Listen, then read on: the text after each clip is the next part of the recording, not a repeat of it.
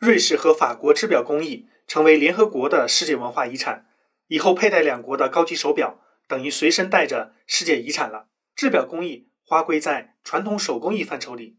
联合国认为，手工制表可以传达美好价值，例如准时、精致、耐心、创意和技巧等等。手表行业是瑞士第三大出口行业，每年瑞士出口金额有一千六百亿元人民币。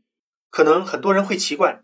大家都知道瑞士手表最厉害，为什么法国手表也选上世界文化遗产了呢？其实，机械钟表法国才是祖师爷，瑞士是法国的学徒。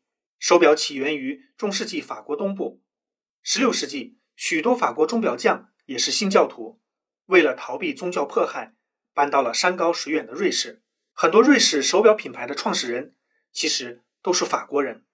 瑞士逐步发展，奠定了。钟表王国的地位。